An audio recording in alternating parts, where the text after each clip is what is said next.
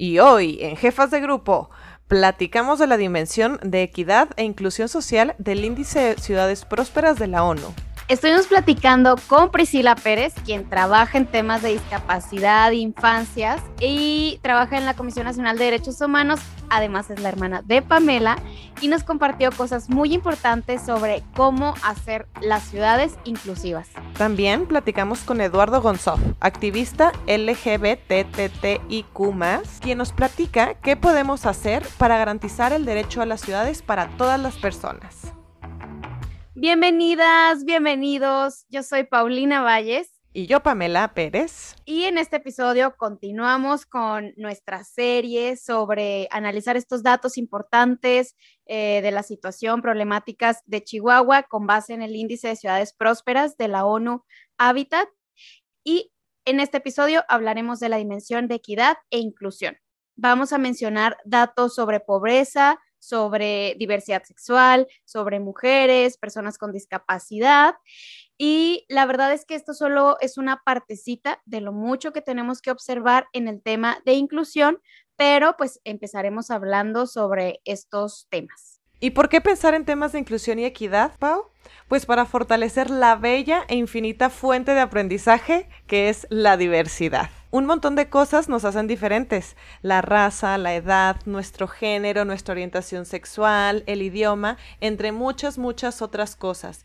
Y cada uno de estos grupos, por más pequeños que sean, experimentan la ciudad de maneras distintas y tristemente a veces algunos de estos grupos viven muchísimas más dificultades para ejercer sus derechos en una ciudad y en específico en Chihuahua. Comencemos como por qué entiende eh, la ONU como ciudad próspera en este tema, ¿no? Una ciudad próspera, pues debe ser inclusiva socialmente, equitativa respecto a las oportunidades que brinda tanto a hombres como a mujeres y garantizar el ejercicio de, de los derechos de todas las personas.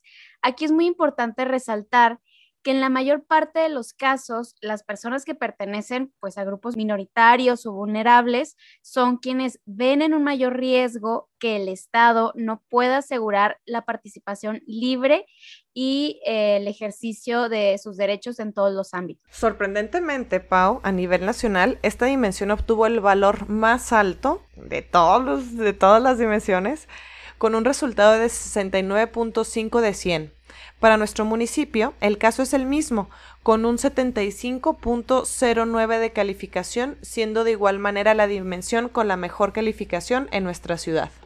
Aunque hayamos obtenido esa calificación dentro de este índice, no quiere decir que estemos muy bien en estos temas. El, el índice eh, dentro de esta dimensión eh, analiza las siguientes subdimensiones. La primera, equidad económica.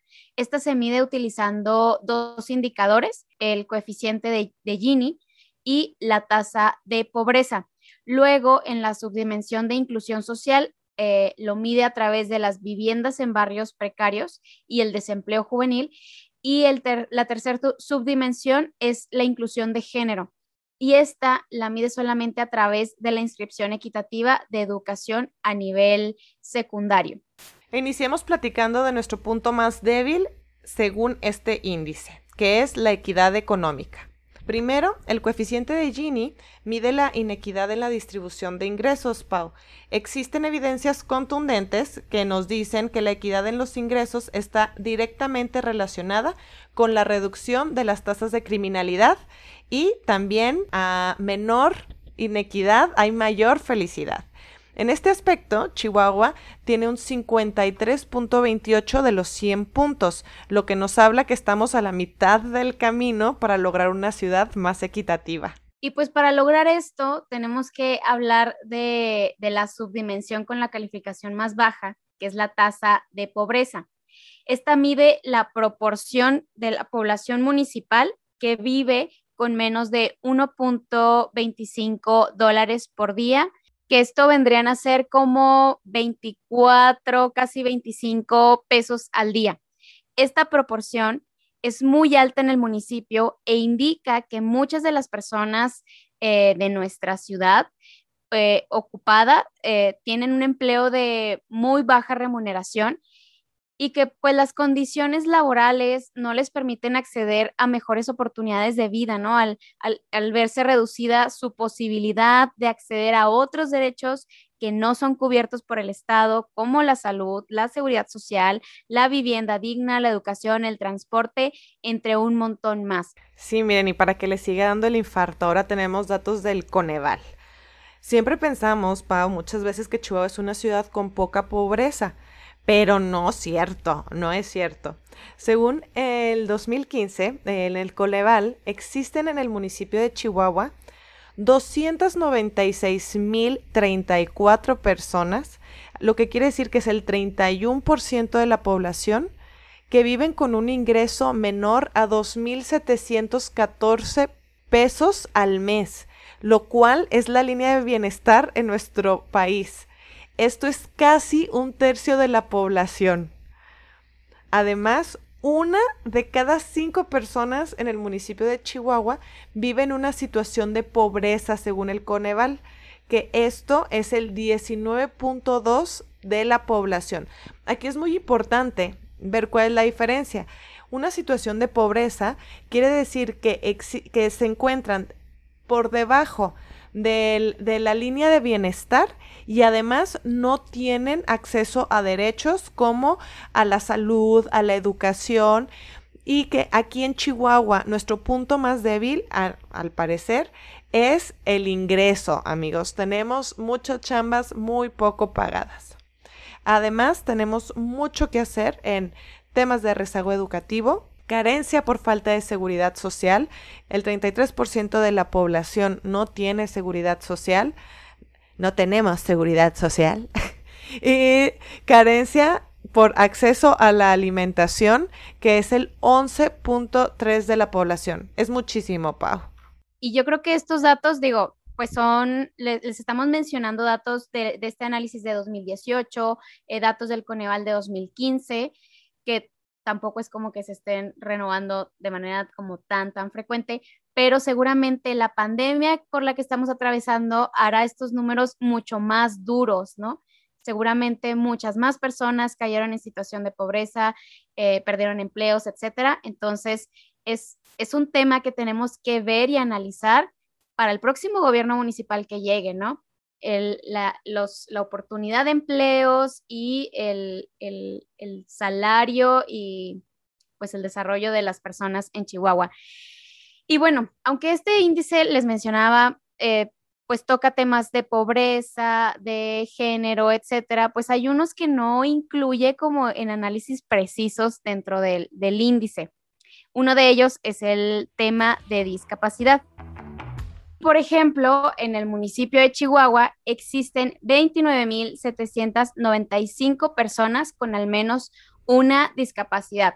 Otro tema que debemos de incluir dentro de este análisis de inclusión y equidad.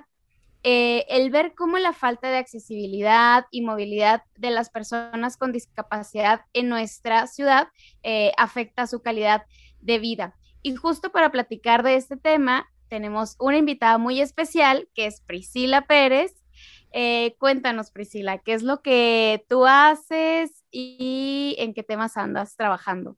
Hola primero a todas y a todos los que están escuchando. Em, yo soy Priscila, me pueden decir Titi y eh, llevo trabajando más de cinco años en temas relacionados con infancia y discapacidad. Ahorita trabajo en la CNDH y también como consultora en esos temas. Y pues sí, además es una invitada muy especial porque muchos de ustedes ya saben y los que no van a saber, pues Priscila es mi hermanita, es mi hermana de la que me siento bien orgullosa. Y pues a mí me toca hacer la primera pregunta de esta entrevista, que es, primero que nada, muchas veces las personas no entendemos lo que es la discapacidad cuéntanos lo que es la discapacidad o cómo se define una persona con discapacidad. Creo que es, sí, lo más esencial para poder comenzar como con el tema de discapacidad es quitarnos esos prejuicios que, existen, eh, quitarnos de la mente que cada vez que alguien dice o nombra el concepto de discapacidad, nos viene a la mente el símbolo azul con una persona usuaria de silla de ruedas, ¿no? Según la Convención sobre los Derechos de las Personas con Discapacidad, en ahora en adelante lo voy a decir CDPD, la discapacidad es un concepto que va evolucionando, ¿ok? Y yo a mí me encanta explicarlo de esta manera para que también todos, yo soy muy visual, ¿no? Entonces yo lo pongo así de ejemplo. Es una ecuación. Está una persona con una o más deficiencias, más las barreras que existen en el entorno, eso es la discapacidad, ¿ok? Nosotros como sociedad, como comunidad, como ciudades, ¿qué podemos hacer o en qué nos podemos enfocar? En las barreras existentes, ¿ok? Esto para disminuir o eliminar estas barreras para su participación, para una equidad de oportunidades en el mismo ámbito, etcétera. Pueden existir distintos tipos de barreras. Esos tipos de barreras que pueden ser lo que a lo mejor más pensamos en nuestra cabeza cada vez que decimos discapacidad, son todas las em, barreras físicas en el entorno. Es decir, que no existan los espacios adecuados para rampas o en unas puertas o en los baños o las rampas también podemos darnos cuenta que a veces son muy empinadas para que una persona usuaria de silla de ruedas pueda ingresar. Pero también en estos entornos físicos tenemos que darnos cuenta que no nada más es para usuarios de sillas de ruedas o para personas con discapacidad física, sino que también tenemos que identificar las barreras para otros tipos de discapacidad. Pero, ¿qué otros tipos de barreras hay? ¿no? Los comunes son las barreras físicas, pero también existen barreras de información y de comunicación, que también esas barreras, cuando las eliminamos o las disminuimos, vamos por default, haz de cuenta que vamos a que se, se van a ejercer muchos otros más derechos, ¿ok? Que también vamos a hablarlo más adelante. Este otro tipo de barreras son las institucionales, que son todas las barreras en cuanto a programas, leyes, etcétera, ¿no? Que no hacen o que no buscan esta equidad de oportunidades de las personas con discapacidad. Y por último, las barreras eh, sociales, que son todos los prejuicios que tenemos acerca de las personas con discapacidad, que no pueden ser independientes, que no pueden ser este, autónomos, etc. Entonces, pues en sí la, la discapacidad hay que verla como esa sumatoria. Una persona con una o más deficiencias, más las barreras que existen. Oye, Priscila, y ahorita comentábamos un número que en Chihuahua eh, habitan casi 30 mil personas con algún tipo de discapacidad. Sabemos que tú has trabajado, eh, colaborado en análisis de temas de accesibilidad. ¿Qué nos podrías comentar sobre qué necesita una ciudad para que en realidad sea accesible para todas las personas?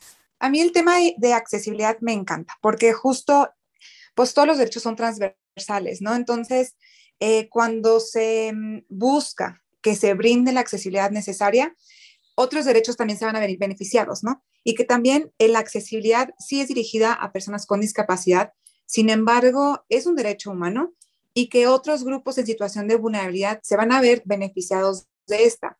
Es decir, otros grupos pueden ser la infancia, ¿no? O sea, cuando brindas estos entornos seguros, accesibles, se va a venir beneficiado de esto. Mujeres embarazadas, eh, personas mayores, etcétera.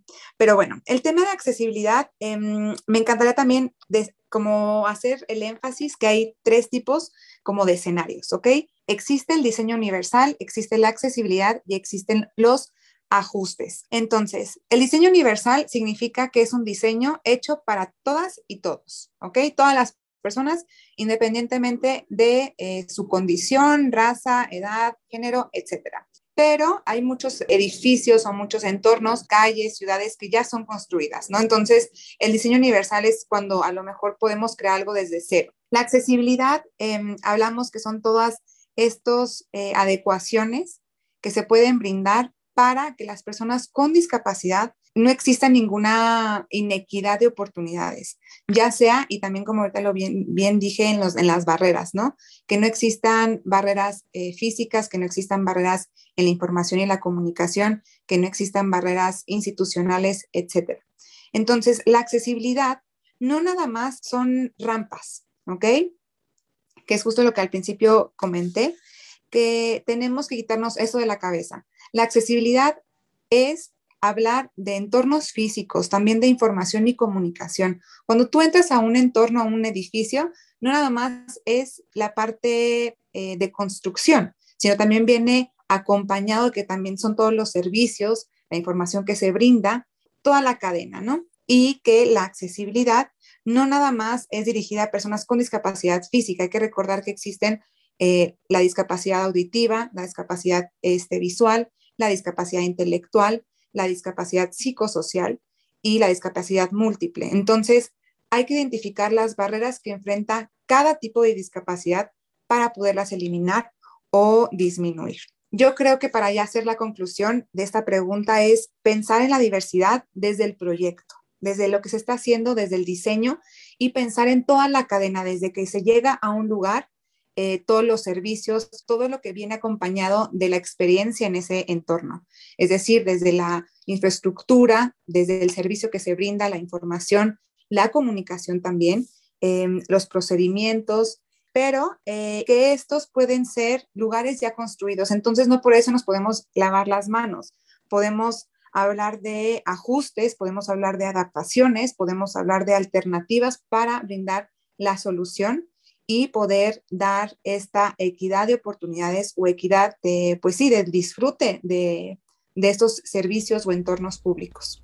Y bueno, Titi, otra cosa muy importante y que nos encanta mucho en jefas de grupo es el tema de la participación de las personas en la toma de decisiones públicas. Y esta pregunta es, ¿cómo hacemos que la vida política sea más accesible para que las personas con discapacidad puedan ejercer sus derechos sociales y políticos? Híjole, que mm, es una pregunta bien importante y creo que son muchos factores que vienen acompañando esto, pero podemos empezar desde esta accesibilidad que también bien se dijo este, en la pregunta pasada, en la accesibilidad a la información y la comunicación.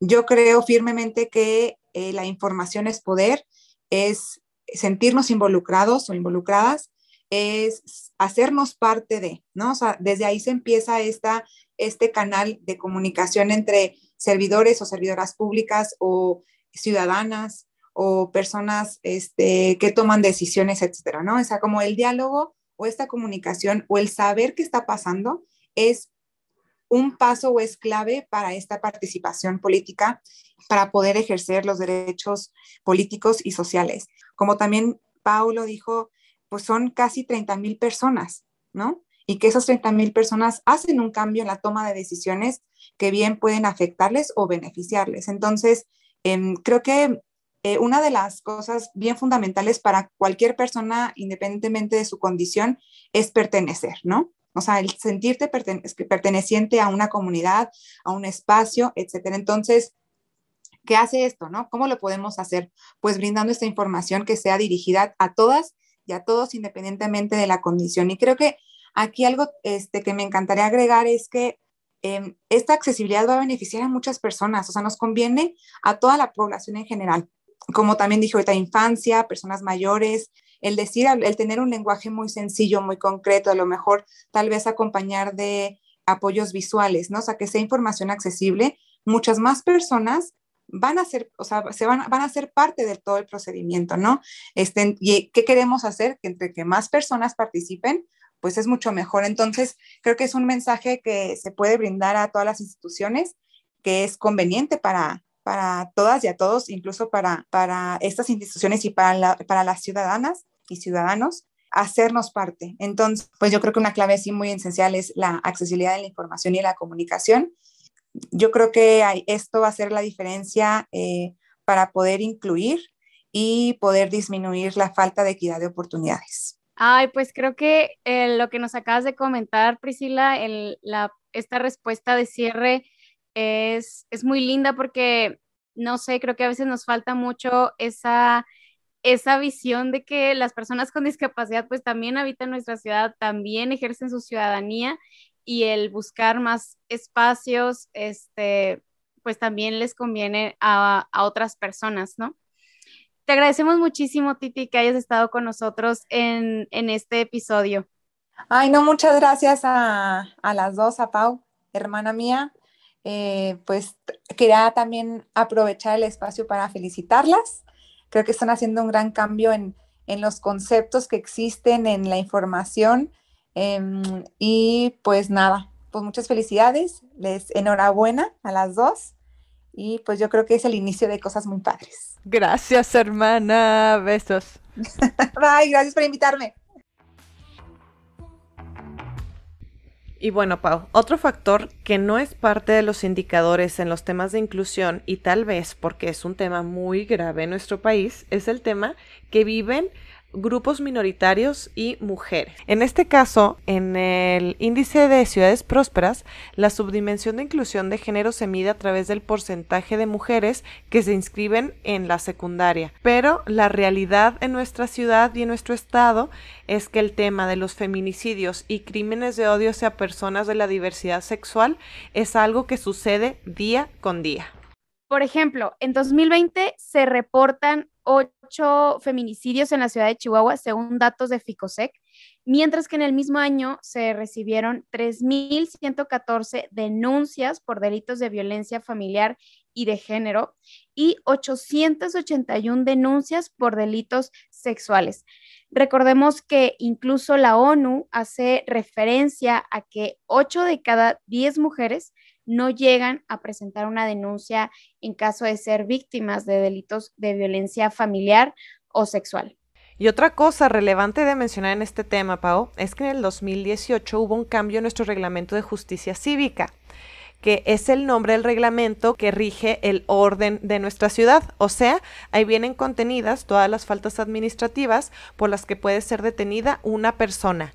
Y adivinen qué, pues no es por presumir, pero sí, pero la Paus y yo estuvimos empujando para que se lograra incluir el tema de acoso callejero como una falta administrativa. Así que morras, no duden en acercarse a un policía y poner dedos si un hombre les está acosando en las calles, en el transporte, en nuestros espacios públicos. Esto se convierte en un punto muy fuerte de exclusión a ejercer nuestro derecho de transitar y a disfrutar de nuestra ciudad.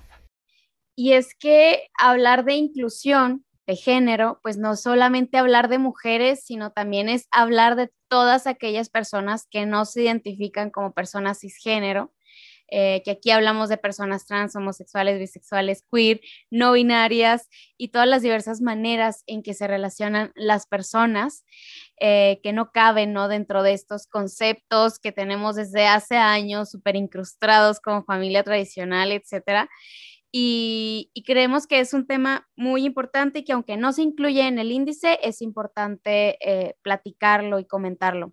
Según el Observatorio Nacional de Crímenes de Odio contra las Personas LGBT, del 2014 al 2020, Pau, Chihuahua fue el segundo estado en el país con más crímenes de odio a la comunidad de todo el país, con 37 asesinatos a mayo de ese año. Recordemos que para disminuir las violencias tenemos que reforzar los derechos, y no solo a través de la justicia penal y punitiva, sino desde nuestras ciudades y la visibilización y reconocimiento de los derechos de la comunidad.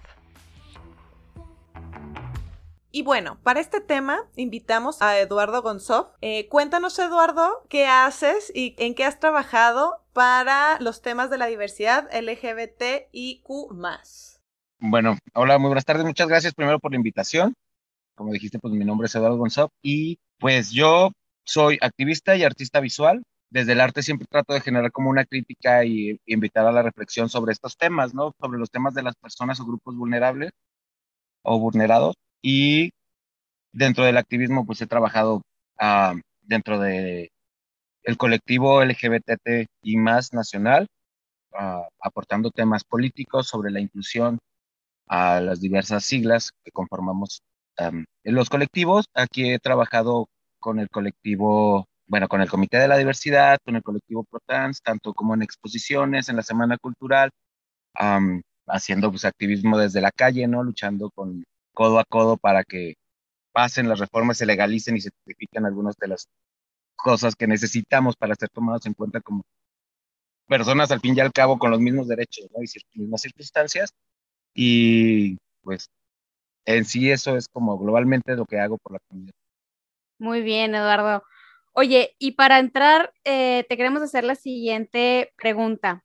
Dentro de este contexto, pues, político, ¿no? Que tenemos en nuestra ciudad, desde el gobierno municipal, los espacios de, tomas de, de toma de decisión, eh, ¿qué tan frecuente o cómo ustedes han observado el, el que se incluyan y se, y se tome, ¿no? En las discusiones, pues temas de inclusión, de diversidad sexual, obviamente en la discusión pública de nuestra ciudad y, los temas así específicos, luego algunos, eh, algunas situaciones que hemos visto en Chihuahua. ¿Ustedes cómo han observado esa dinámica dentro de pues, la clase política en Chihuahua? Bueno, ah, la verdad es que creo que hay como una intención buena mientras no incomode, ¿sabes? O sea, se trabajó como en el bando de policía, de buen gobierno de policía, para hacer un referente a la comunidad LGBTI más y cómo tratar a las personas trans. Se pudo como llegar a ciertos acuerdos donde se había como la disposición, pero creo que siempre son temas que se tratan con pincitas. Las y los regidores tienen como esta medida de lo que no nos incomode, lo que moralmente sea como culturalmente aceptable, ¿no? Y digo culturalmente aceptable porque muchas de las prácticas eh, naturales, y pongo paréntesis en lo que es natural porque no, no creo que exista esto, porque el hecho de muchas de las formas y comportamientos que, que hacemos, que se tienen que legislar, ¿no? O sea, ya hablo desde estos espacios como es el tomarse de las manos, el caminar, no hablo de políticas como mucho más inclusivas, ¿no? Como el hecho de ya del matrimonio o de una identidad, porque al fin y al municipio no le compete tanto, ¿no? Que se debe de hacer desde, se deben de legislar este tipo de cosas como la identidad, porque somos ciudadanos que al fin y al cabo pagan impuestos, que convivimos en ciertos espacios y esta urbanización nos está consumiendo, ¿no? A las personas trans se les relega. Ya no en gran medida muchas y muchas van tomando espacios cada vez más, pero si nos vamos cinco años atrás, eran relegadas a las orillas, a espacios donde no podían dedicarse más que al comercio sexual, y hago paréntesis donde el comercio sexual ni siquiera es malo, ¿no? Pero cuando no tienes otra opción para poderte dedicar a otra cosa y eres obligada a realizarlo, es como muy complicado, ¿no? A ser el estilista. Y la misma ciudad y la misma construcción les empujaba a estar fuera, ¿no? Estar en las periferias y los vuelve todavía grupos más vulnerables. Y es alarmante en Chihuahua, tenemos el segundo lugar nacional de discriminación a la población LGBTI y contemos que, que, las personas trans tienen un promedio de vida de 35 años. O sea, entonces creo que sí se habla de, de lo que es la inclusión LGBTI pero mientras no se, no incomode, mientras no moleste y no hiera susceptibilidades morales. Creo que sí son temas que se tienen que tocar más, que se tienen que hablar más, y ni siquiera de una manera como específica y especializada en este, en este espacio, yo creo que en este momento sí, pero debería ser natural y contemplar a todas y todos los tipos de personas, siempre en un reglamento, en una construcción, ya hablemos de cualquier tipo de, vulnerabilidad, ¿no? Pues muy interesante, Eduardo. Eh, creo que coincidimos en, en mucho, todo lo que tú dices, en realidad. Y otra cosa bien relevante es de que a, veces al hablar de la inclusión de género, o como tú dices, no nos gusta incomodar para hablar de, de esta inclusión de género, no solamente se limita a las mujeres, y olvidamos a todas las otras personas que no se identifican como personas cis, ¿no? Como personas cisgénero. Y otra de las preguntas que te queremos hacer es desde esta visión eh, o de toda la comunidad LGBTIQ más, eh, ¿qué políticas municipales podrían fortalecerse para que las personas que pertenecen a algún tipo de diversidades de todo tipo puedan vivir la ciudad de mejor manera? Híjole, mira, es como súper complicado hablarlo desde un espacio como municipal, ¿no? Pero el generar como espacios amigables, a, el generar como campañas de concientización dentro de esto donde se habla, ¿no? Y, y capacitar al bando de policía para que estas discriminaciones no sean siquiera permitidas, ¿no? Contra ningún integrante de la población. Yo creo que es lo que le pudiese competir a municipio, ¿no? Generar como espacios libres para hacer. Ah, ah, es muy, muy extraño porque la historia de la lucha LGBT al principio cuando se ganaron los derechos eh, de las personas, y digo gays porque fue lo que se ganó primero, los derechos los obtuvimos en antros, ¿no? Y los obtuvimos en lugares oscuros donde ya nos permitían estar escondidos antes sin que nos molestaran, ¿no? Entonces es eso, es sacarnos de estos espacios y mostrar que existimos, que convivimos y que desestigmatizar todas las siglas, ¿no? Yo creo que es eso. Ah, creo que hay que hacer como ciudades seguras, no hacer espacios tan amplios para la movilidad y fomentar una comunidad como más unida, no solo físicamente, sino también emocionalmente.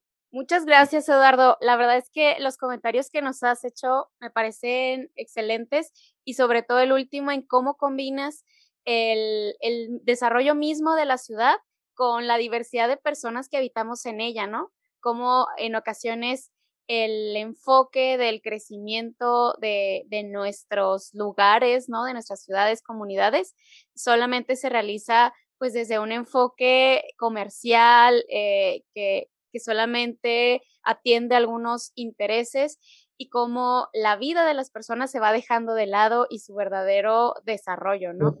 Entonces, te agradecemos muchísimo que hayas estado con nosotros el episodio de, del día de hoy.